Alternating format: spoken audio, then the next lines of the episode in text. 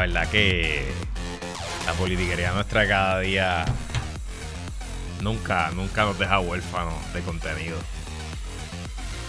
En un día lluvioso, tenebroso, gris, han ocurrido varios eventos bizarros que afectan varias candidaturas. Comienzo primero con el evento bizarro de el giro inesperado que tomó la investigación del supuesto tiroteo en casa de Eliezer Bolina. Y luego, don Elmer Román, usted está vaciando lista y falsificando endosos. Es que han hecho una denuncia bien seria sobre la campaña de Elmer Román y obviamente sobre la campaña de Jennifer González. ¿De qué se trata? Les cuento. Más allá de la politiquería nuestra cada día, vamos a hablar de la politiquería nuestra de allá, de los Estados Unidos. Eh, hay un salpo afuera en la Cámara y el Senado con distintas medidas, con el tema de la inmigración, la frontera, desmenuzamos todo el asunto. Y hoy el gobierno federal, el Departamento de Energía, publicó un informe que asegura que Puerto Rico puede transicionar al 100% de energía renovable de aquí al 2050. Todo eso y mucho más en qué es la que hay que comienza ahora.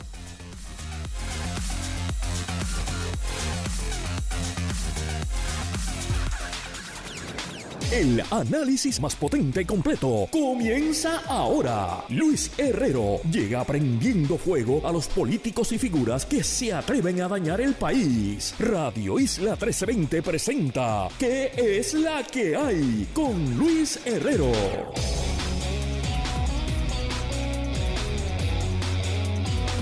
Muy buenas tardes, bienvenidos y bienvenidas a ¿Qué es la que hay? con Luis Herrero por Radio Isla 1320.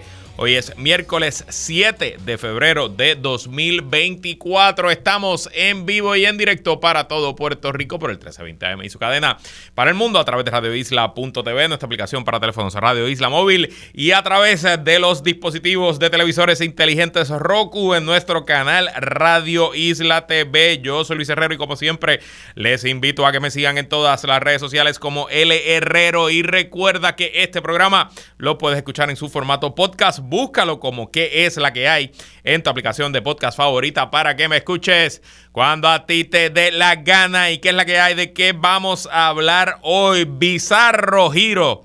En el caso, giro, no, no giro. Bizarro, bizarro giro en el caso de supuesto tiroteo a casa de Eliezer Molina.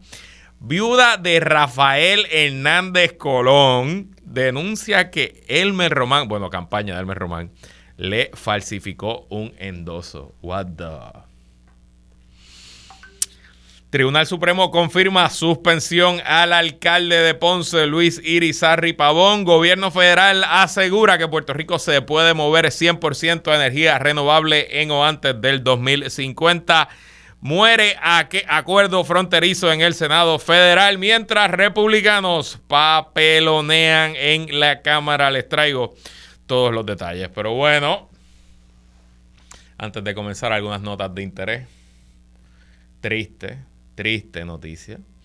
La sorpresiva, porque hay que decirlo, eliminación de la representación de Puerto Rico en la serie del Caribe. Los criollos de Cagua, reforzados por los mejores jugadores del resto de la liga, cayeron hoy 2 a 0 ante Curazao acabando su participación en el campeonato regional. La derrota es dolorosa porque aunque el picheo estuvo ahí, los bates de los criollos no se hicieron sentir.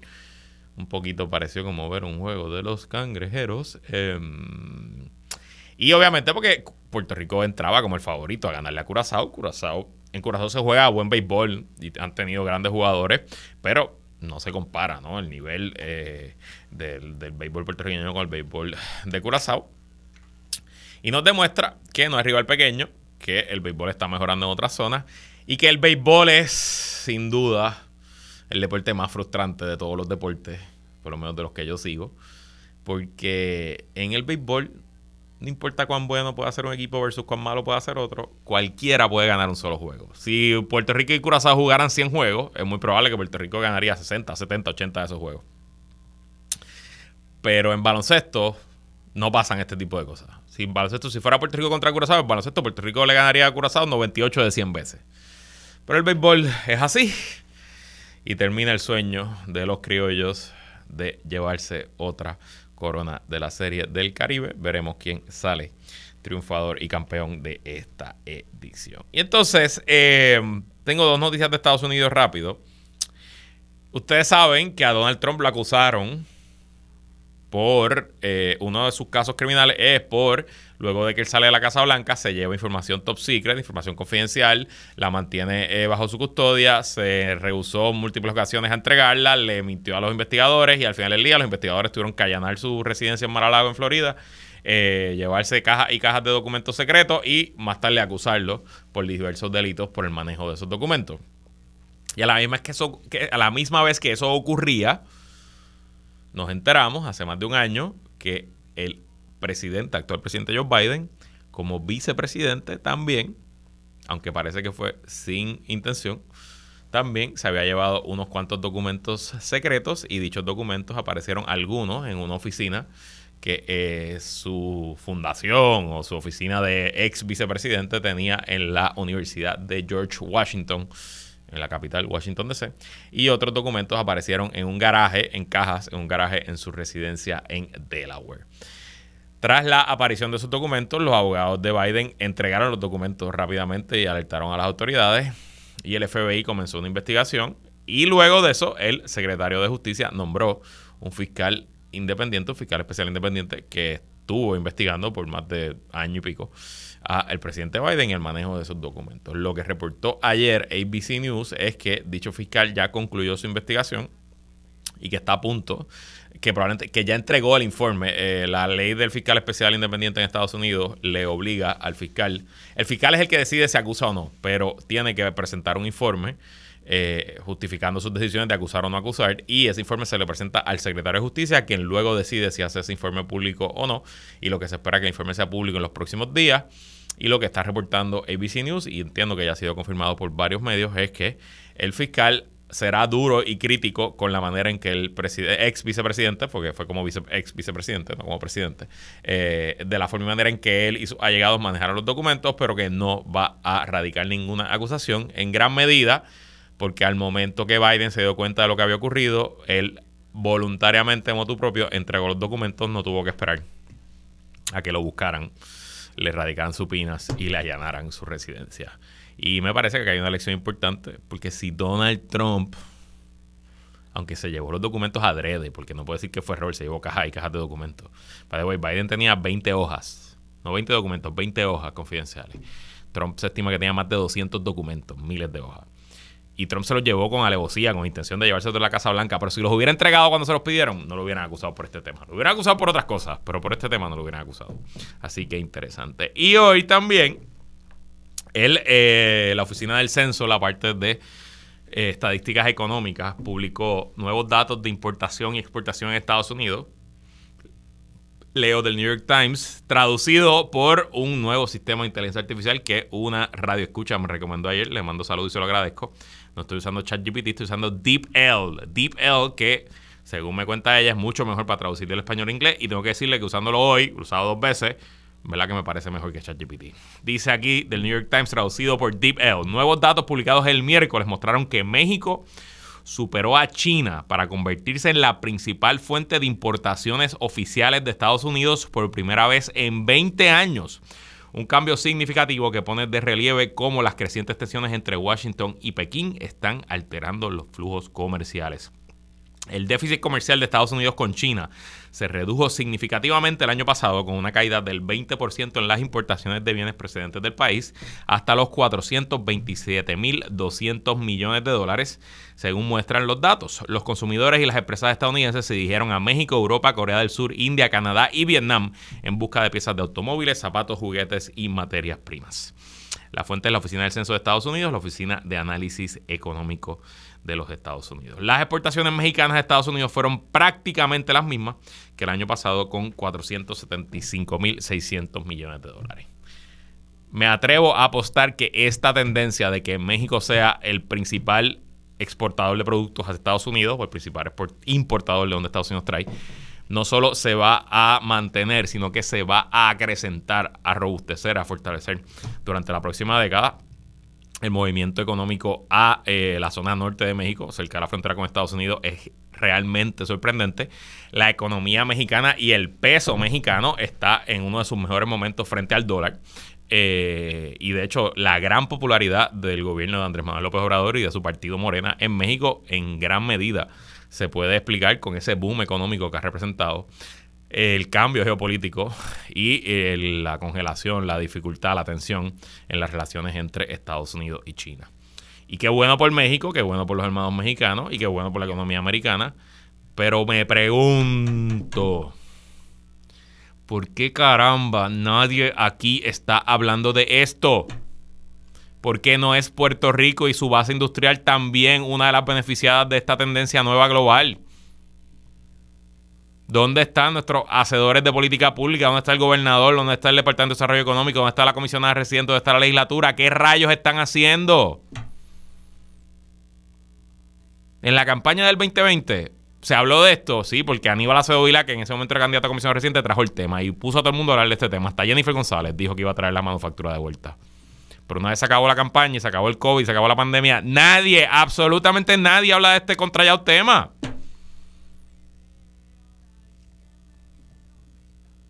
Y Puerto Rico puede competir contra México en montones de, áreas, sobre todo en lo que es farmacéutica y biotecnología, aeronáutica. De hecho, la planta de Lufthansa Technique que está hoy en Aguadilla, cuando el gobierno de Alejandro García Padilla entró en carrera por esa planta, ya el proyecto se llamaba Proyecto Monterrey, porque ya Monterrey, México, era esencialmente el favorito de Lufthansa. Y gracias al esfuerzo de promoción industrial que hizo Alejandro García Padilla como gobernador, eh, Alberto Vago como secretario de Desarrollo Económico, eh, el director de Prisco, que se me acaba de olvidar el nombre, Antonio, ay Dios me se olvidó, y otras personas de ese gobierno, lograron competir y ganarle a México. Nada. Si nadie lo comenta, pues yo lo comento. Ojalá que los candidatos y candidatas a la gobernación, que ayer dije que nadie está presentando propuestas de nada, nadie, nadie, ni ningún, ni los partidos viejos, ni los partidos nuevos, ni los tradicionales, ni los existentes, ni los independientes. Aquí nadie está ah, presentando propuestas de nada. Aquí todo es chisme, vacilón, fiscalización, eh, Atrever, tú eres más pillo que yo, pero propuesta cero, nadie. Pues mira, aquí hay, ya hay una tendencia. No hay que convencer a Estados Unidos que abandone China. Lo que hay que convencer ahora es que si abandonaste China, pues regresa. Aquí estamos. Y bueno, vamos con los temas políticos del día. A mí nada de Eliezer Molina me sorprende. Eh, pero este comunicado de prensa que circuló hoy, casi, casi, casi, casi me sorprende. Voy a, voy a leerlo, no en su totalidad, pero eh, esto fue mi primera primer encuentro con la noticia, el comunicado de prensa, y lo voy a compartir con ustedes y luego vamos con lo que ha ocurrido hoy con el titular Candidato al Senado acude a citación de la policía en relación a incidente frente a la residencia de Eliezer Molina. 7 de febrero de 2024, Moca, Puerto Rico. El candidato al Senado por el distrito Mayagüez Aguadilla, Ángel Bebo Ortiz Barreto, acudirá hoy al cuartel general de la policía en Atorrey tras recibir una citación relacionada a la investigación que realizan las autoridades sobre el incidente ocurrido la noche del 25 de enero frente a la residencia del señor Eliezer Molina. Para sorpresa del comerciante, el pasado 31 de enero, varios agentes de la policía llegaron a su negocio ubicado en el pueblo de Moca para entregarle la citación para una entrevista en el negociado de crímenes mayores. Yo no tengo absolutamente nada que ver con lo que haya pasado esa noche en la casa de Eliezer Molina y no tengo duda que así va a quedar demostrado tras la investigación que, se está, que está realizando la policía.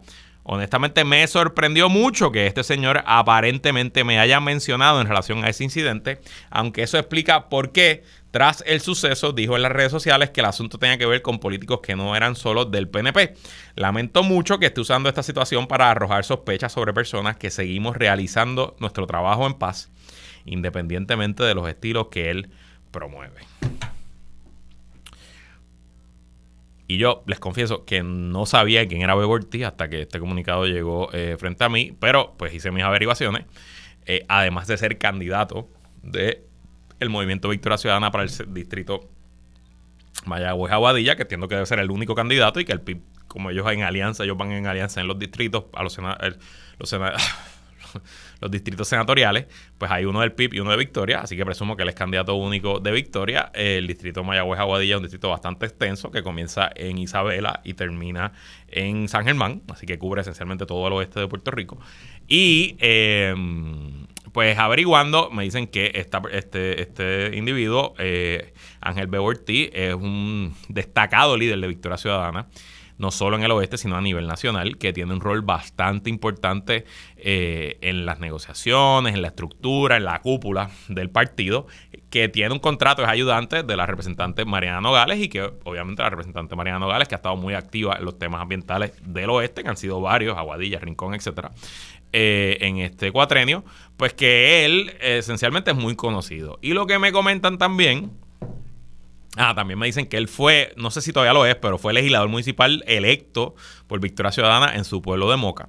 Eh, y lo que me comentan es que en estas distintas luchas eh, ambientales, sobre todo lo que ha pasado en Rincón, Eliezer Molina, en su afán de buscar protagonismo y de agenciarse de los logros que no son de él, ha tenido mucho conflicto con este señor eh, y pues en el estilo típico de Eliezer Molina y los que lo acompañan a estos eventos, pues Eliezer ha ido con amenazas, con insultos, este, ha irrumpido en, en, donde está este señor Bebo tanto así que hoy el propio eh, eh, Ángel B. Ortiz puso en su comunicado de prensa que él ya había tenido un incidente violento con Eliezer Molina durante el Festival de la Novilla y que le impuso, le puso una querella. De hecho, voy a leerlo aquí.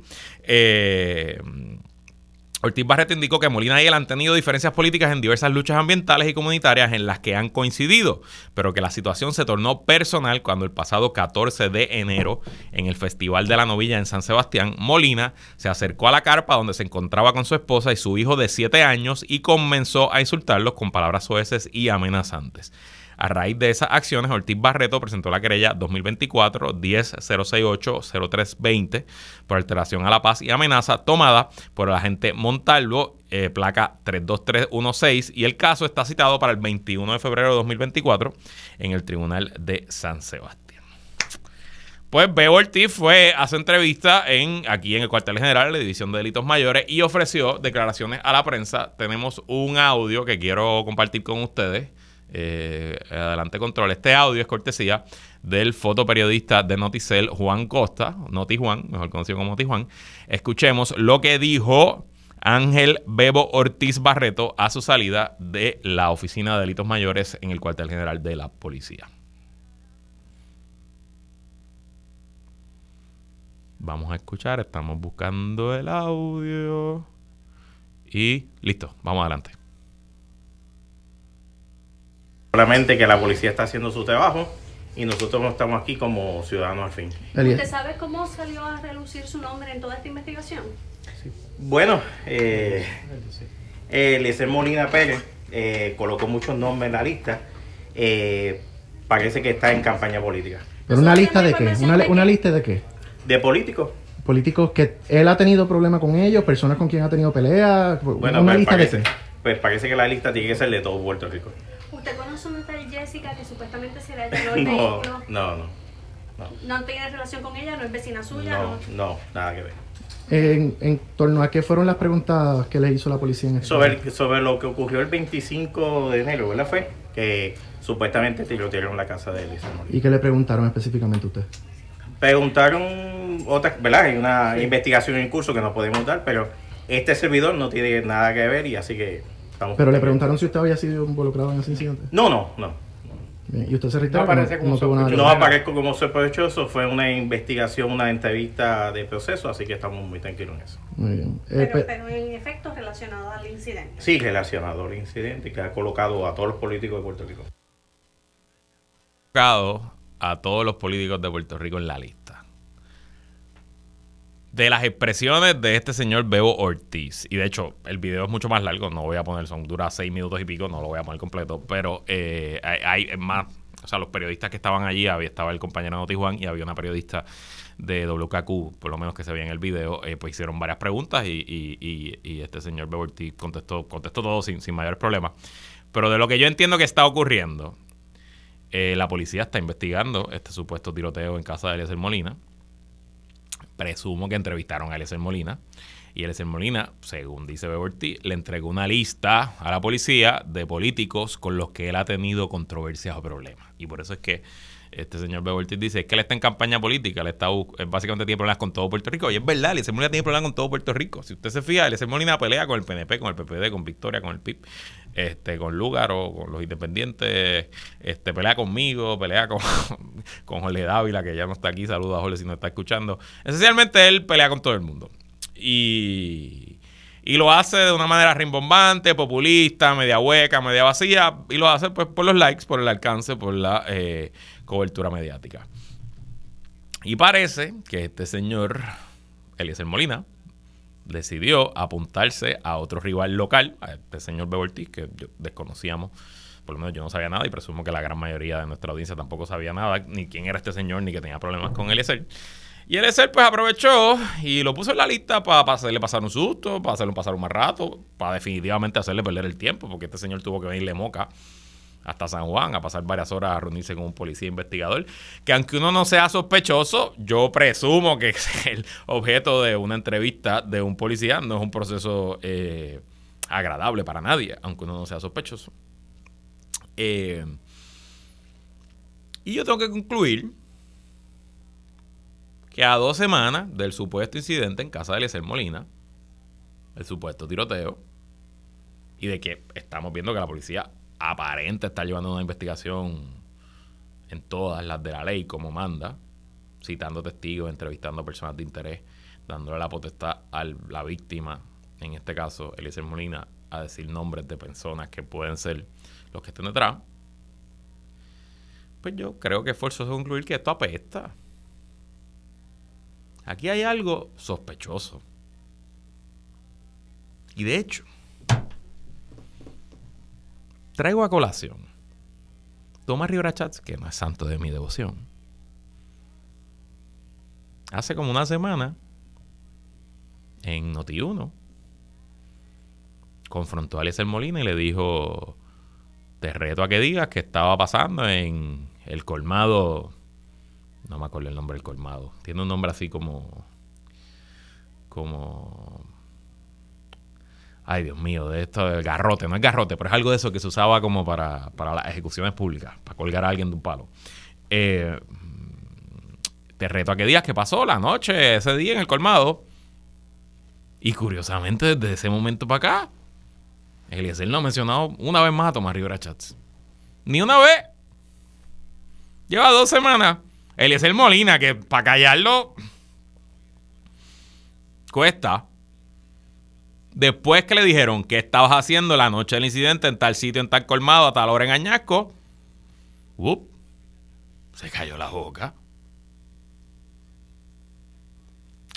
Entonces ahora de la nada, un candidato de Victoria Ciudadana, ese es el que le entró a tiro a la casa de Eliezer Molina.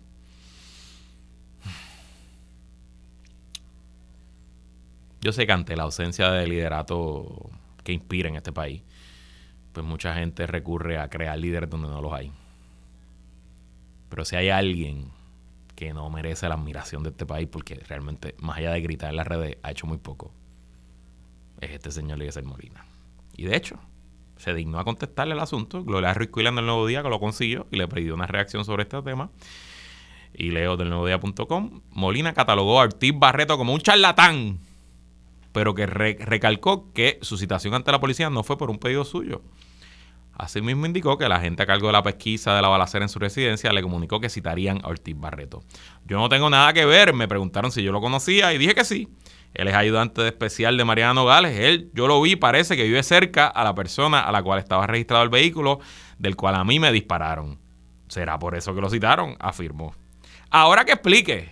Pero en ningún momento este servidor le ha dicho a la policía, investigalo. Es que usted no le puede decir a la policía, investiga a nadie, porque usted no es policía. Nada, Eliezer, yo creo que como dijo Bebo Ortiz, vas a tener que citar a todos los políticos de Puerto Rico a que vayan porque has peleado con todos. Pero si no, haz lo que dijiste que ibas a hacer, arresto civil y vamos para adelante. ¿Dónde está el arresto civil que nos prometió Eliezer Molina? ¿Dónde está? A lo mejor en la pausa llega y nos enteramos. Si llegara a pasar, yo les cuento cuando regresemos en que es la que hay.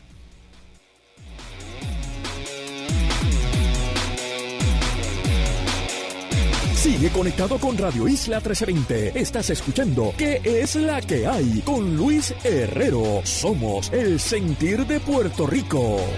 Seguimos con el análisis en Radio Isla 1320. ¿Qué es la que hay? Con Luis Herrero. Regresamos. Y bueno, ya tenemos el primer caso bizarro de la politiquería nuestra cada día hoy. Eh, en cuanto al supuesto tiroteo en casa de Eliezer Molina. Ahora, el segundo caso bizarro. Y probablemente criminal de nuestra política hoy. A eso del, al mediodía, aquí cerquita, en la oficina, en la oficina central de la Comisión Estatal de Elecciones, eh, una ciudadana hizo una denuncia de fraude contra una de las campañas políticas principales del país. También voy a leerle el comunicado de prensa. Viuda de Hernández Colón denuncia fraude. Usaron sus datos para endosar a Elmer Roman. La licenciada Nelsa López Colón, viuda del exgobernador Rafael Hernández Colón, denunció a mediodía de hoy que la campaña del precandidato a comisionado residente de Puerto Rico en Washington por el Partido Nuevo Progresista Elmer Román falsificó su firma en un endoso electrónico a favor del candidato que Jennifer González prefiere para la posición. López Colón atendió a los medios frente a la sede de la Comisión Estatal de Elecciones en Atorrey, donde señaló además que respalda la candidatura de Pablo José Hernández para comisionado residente. De hecho, asistí a la erradicación y he participado en dos eventos de recaudación de fondos del candidato popular, dijo la licenciada. En la noche del lunes, López Colón recibió una notificación por mensaje de texto donde se le informó que había endosado a Elmer Román y se le proveyó un enlace de la CEE para descargar copia de dicho endoso. Voy a parar ahí un momento para explicarle. En este ciclo electoral, el tema de los endosos, que ha dado muchísimo de qué hablar, eh, se está usando por primera vez una plataforma tecnológica que se llama RR, que es Registro Electrónico de Electores. Eh, y eh, en, ahora usted, eh, al llenar su en- un endoso para un candidato, esencialmente ya no se están llenando de papel. Los candidatos tienen eh, recolectores de endosos autorizados con unas cuentas en R en este sistema y literalmente con un- una tableta o un teléfono. A lo mejor en las fiestas de la calle usted vio candidatos que se le acercaron equipos de candidatos y dicen, oye Luis, endósame para senador por acumulación, o endósame para comisionado residente, o endósame para gobernador. Eh, y usted llena la información, tiene que poner sus últimos cuatro del seguro social, su correo electrónico, su número de celular, eh, y firma con el dedo. Eh, pero el sistema tiene una validación adicional. No basta con que usted firme y ya. Luego de que usted firma, le llega por texto, por mensaje de texto y por correo electrónico un una comunicación oficial diciendo usted endosó a fulano de tal para el puesto de senador por acumulación. ¿Acepta o no acepta? De hecho, busqué, entré a mi cuenta R. Yo en este ciclo electoral he dado cinco endosos. Obviamente todos a candidatos del Partido Popular. No voy a decir a quién porque no puedo estar aquí diciendo a quién yo endoso, quién no endoso. Pero eh, estoy mirando aquí y tengo una notificación del 12 de diciembre, estimado Luis Salvador Herrera Acevedo, notificamos que ha presentado una petición de endoso a su nombre, que se ha presentado una petición de endoso a su nombre a favor de fulano de tal, que no voy a decir quién es, para el cargo público electivo de representante por acumulación por el Partido Popular Democrático. Conforme al artículo 3.13 de la ley, bla, bla, bla, usted tiene que aceptar o no esta petición de endoso con un botón que dice acepto o no acepto. Yo acepto porque yo sé que di el endoso, eh, me lo pidió de frente, eh, yo llené los documentos, yo llené el, ¿verdad? del celular del candidato. Eh, perdón, no del candidato, del acompañante del candidato, porque el candidato no puede recoger endoso. Y así sin problema. Y así ocurrió con los cinco endosos que eh, llené en, en esta elección. Ninguno eh, es falso, ninguno es sospechoso. Todos los acepté porque en efecto fui yo mismo quien dio esos endosos. Y a, eh, la licenciada Le- López Colón, tranquila en su casa el lunes, presumo, de momento le llegó una notificación que a Elmer Román. Y la trama se pone aún más complicada. Continúo leyendo el comunicado de prensa. El funcionario, el funcionario autorizado que alega haber recogido el endoso se llama Abimanuel Hernández Calderón, señaló López. Según un informe de recaudos y gastos del comité Jennifer González ante la Comisión Federal de Elecciones, Abimanuel Hernández Calderón es oficial en el Departamento de Corrección e hizo tres donativos de 250 dólares a González en agosto del año pasado.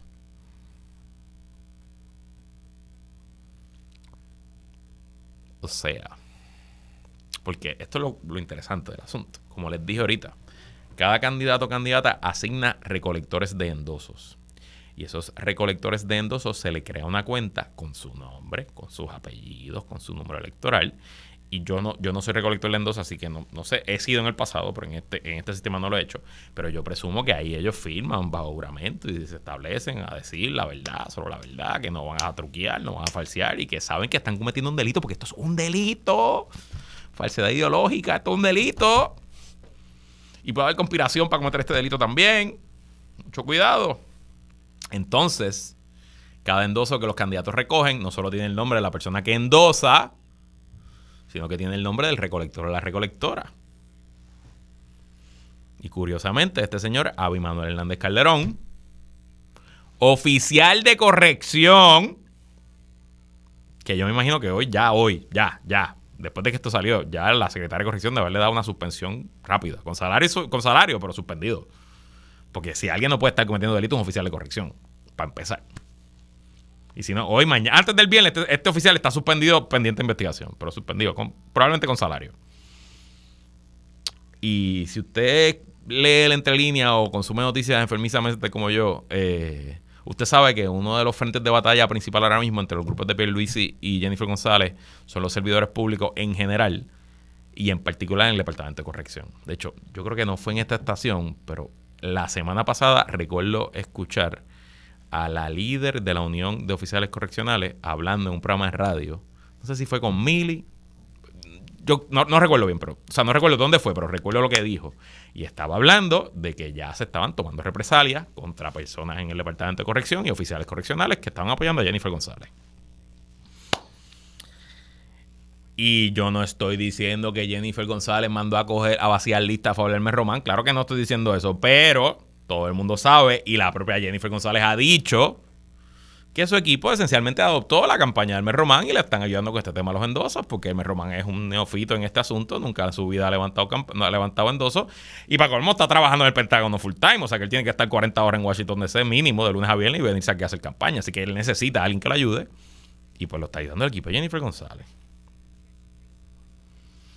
Entonces la duda que surge, porque lo, lo, lo, típico antes era vaciar lista. ¿Y qué es vaciar lista? Pues esencialmente usted coge el registro electoral, el padrón electoral, como se llama. Los candidatos y los partidos tienen acceso a ese registro y usted agarra, vamos a decir, el precinto 1 en San Juan y es un mamotreto así de grande que ahí deben haber inscrito como entre 35 y 40 mil electores y usted abre una página de ese registro electoral y abrió en la G. Y ahí hay un González González Luis. No estoy inventándome el nombre, pero de seguro hay un Luis González González ahí.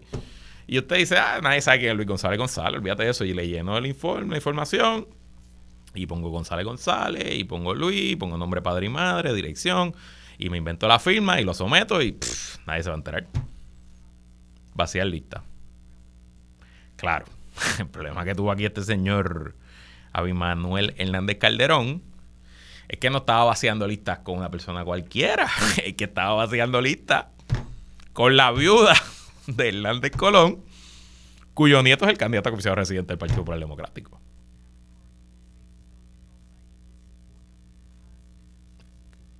¿Cómo es que el que nació para martillo del cielo le caen los clavos, verdad?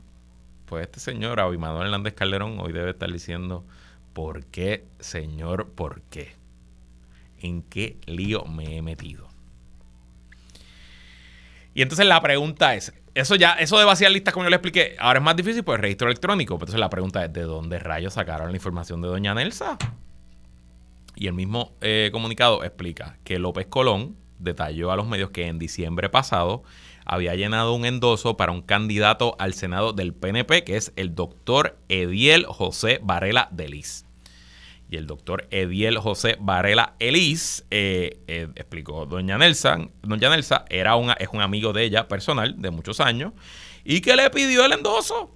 Y yo tengo amigos PNP, yo tengo amigos eh, de Victoria, yo tengo amigos Pipiolo, yo tengo amigos populares, obviamente. No tengo amigos de Proyecto de Dignidad. Bueno, quizás Esteban es el único de Proyecto de Dignidad que cuenta. Eh, saludito a Esteban. Y si me pide un endoso, yo se lo voy a dar. No hay ningún problema, no pasa nada. No voy a- le digo, te doy el no voy a votar por ti, pero te doy el endoso. Así que ah, no creo que haya nada sospechoso que doña Nelsa haya eh, eh, apoyado a, eh, a un amigo personal, a este señor, a este doctor Ediel Varela. ¿Y saben a qué candidato a la gobernación dentro del PNP el doctor Ediel Varela apoya? Estoy leyendo de primera hora, 4 de diciembre de 2023. A través de sus redes, Varela informó que aspirará al Senado por San Juan. Asimismo, mostró su apoyo a la comisionada residente Jennifer González.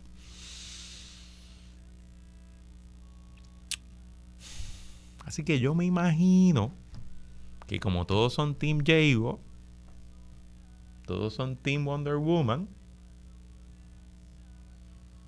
pues probablemente comparten los recolectores.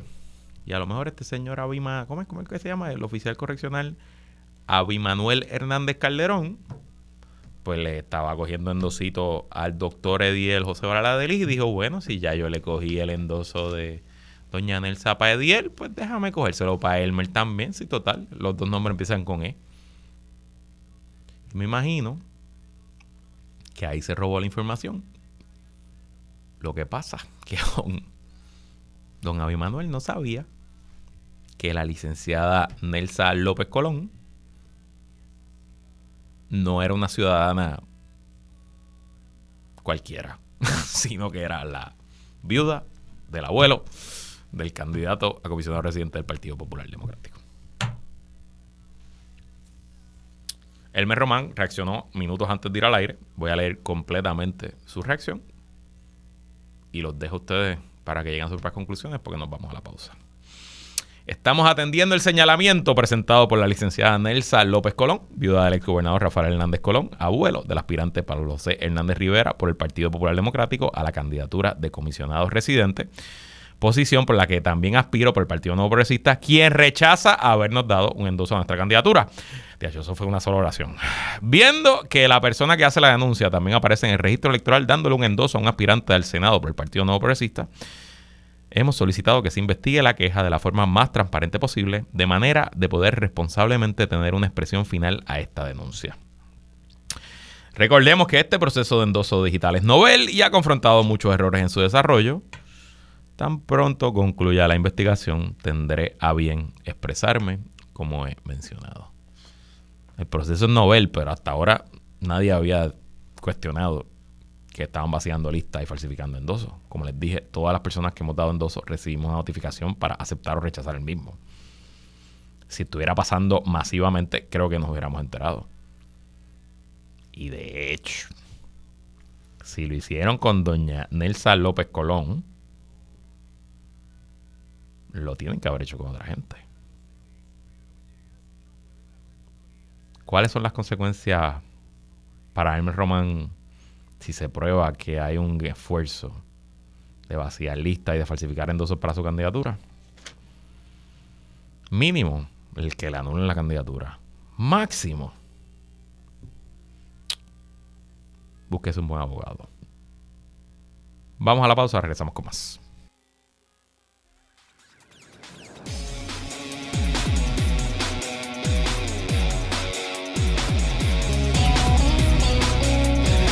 Regresamos y bueno, voy a salir de la politiquería nuestra cada día. Eh, ha sido un día bizarro en la política puertorriqueña y vamos a pasar a la política americana que está bizarra esencialmente todos los días. Eh, a veces pasan las semanas, los meses, sobre todo en este, en este momento político actual de Estados Unidos, y en- no pasa nada en la capital federal en cuanto a movimientos, votaciones, proyectos, Congreso, Senado, etcétera. Y de momento, en cuestión de 24 horas, pasan un montón de cosas. Y entre ayer y hoy, eso es lo que ha ocurrido, un montón de cosas. Eh, y todo centrado en el caballito de pelea que se ha convertido para el Partido Republicano contra el gobierno de Joe Biden, que es la situación en la frontera entre México y Estados Unidos. Y bueno, el Partido Republicano, que se ha visto sin tema con el cual atacar a Biden, más allá de su edad, eh, no pueden atacarlo por la economía, ya no lo pueden atacar por la inflación, no lo pueden atacar por escándalos de corrupción, no lo pueden atacar por eh, escándalos en sus administraciones. Digo, ha habido algunas cositas, un secretario que hace una cosa mal, medio mal, qué sé yo, pero no hay, no hay grandes escándalos. Pues el único caballito de pelea que les queda es la frontera. Y no podemos minimizar que en efecto la frontera entre México y Estados Unidos está pasando por una crisis y que los números de migrantes que están llegando a la frontera, no solo de México ni de Centroamérica, esencialmente del planeta entero, son números récords y esencialmente mes tras mes, trimestre tras trimestre, año tras año, se rompen récords de contactos, así que se mide entre la Guardia Fronteriza e inmigrantes que llegan a la frontera no a cruzarla ilegalmente, sino a entregarse y a pedir asilo político.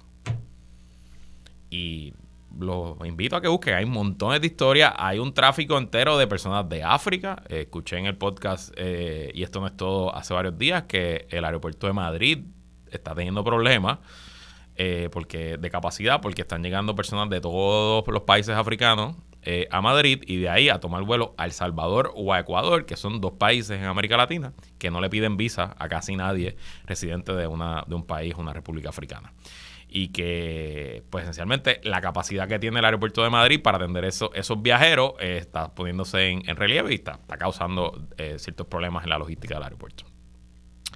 El, creo que fue ABC, si no me equivoco, eh, hace como dos semanas hizo una historia del el tráfico de personas de China que llegan a Ecuador y usted era otra, Luis, pero de Ecuador a Estados Unidos está lejos. Sí, está lejos, pero desde Ecuador arrancan a pie, en bote, en, avión, como sea, y caminan hasta llegar a la frontera de México. Y pues de China se ha creado este grupo, estos grupos de brokers, agentes de viaje que operan en China, otros que operan en Ecuador, mafias, narcos, etcétera, que hacen todo el trámite de pasarlo por frontera a frontera y que cobran miles de dólares. Incluso se estima que un inmigrante chino que va a llegar a la frontera a pedir refugio puede, puede gastar entre 10, 15, 20, 30, 40 mil dólares. Y que de hecho hay dos tipos de, inmigrantes. Está el que tiene el dinero para pagar eso y que lo mueven en bote, en bus, en avión. Y está el inmigrante pobre, muchos suramericanos, otros africanos, otros de otros lugares del planeta, de Afganistán, de Pakistán, de todos lados, que caminan. Eh, y el New York Times hace poco tuvo una historia de una reportera que habla español que hizo el trayecto de cruzar el Darién entre Colombia y Panamá, que es un área que no está urbanizada, que no tiene carreteras, no tiene conexión terrestre y que está llena de, pues esencialmente es un mangle inmenso, gigantesco, eh, con cocodrilos, serpientes venenosas, etcétera, y que mueren miles de personas al, al año haciendo ese trámite. O sea que, en efecto, hay, un, hay una crisis en la frontera. Y la frontera, pues se convirtió en el caballito de pelea de los republicanos y con razón, vamos, no le voy a quitar mérito. Si yo fuera republicano, también estuviera dando al tema de la frontera. Y de hecho, la aprobación de Biden en la frontera es la peor de todas. O sea, las preguntas de si usted aprueba de Biden en la economía, en la criminalidad, en, otros temas, donde peor sale es con el tema de la frontera. Así que, los demócratas, la administración Biden, tiene mucho, mucho, mucho interés de aprobar un nuevo paquete de ayuda a Ucrania, a Israel y a Taiwán. Ayuda militar, porque son los objetivos geopolíticos más importantes de Estados Unidos ahora mismo. Ese paquete, la Casa Blanca lo presentó, si no me equivoco, en octubre y casi al, instante de que los demócratas presentaran el plan, los republicanos dijeron, no, nosotros no vamos a ver ningún plan de ayuda a nadie si no se incluye un plan para la frontera. Y en parte los republicanos lo hicieron pensando que los demócratas no iban a negociar nada en la frontera porque nunca han querido negociar nada. Y esa es la realidad. La última ley de inmigración que se aprobó en Estados Unidos se aprobó bajo Ronald Reagan. Y de ahí para adelante, los demócratas y los republicanos esencialmente nunca han podido llegar a ningún consenso. George Bush lo trató, no lo logró. George W. Obama lo trató, no lo logró. Y los republicanos estaban pensando, nada, vamos a decir eso, olvídate si los demócratas no lo van a hacer. Y como se dice en el póker, los demócratas called the bluff. Le dijeron al republicano, ah, esas son las cartas que tú tienes, dale, vamos para el medio. Enseña las cartas. Y se sentaron y llegaron a un acuerdo.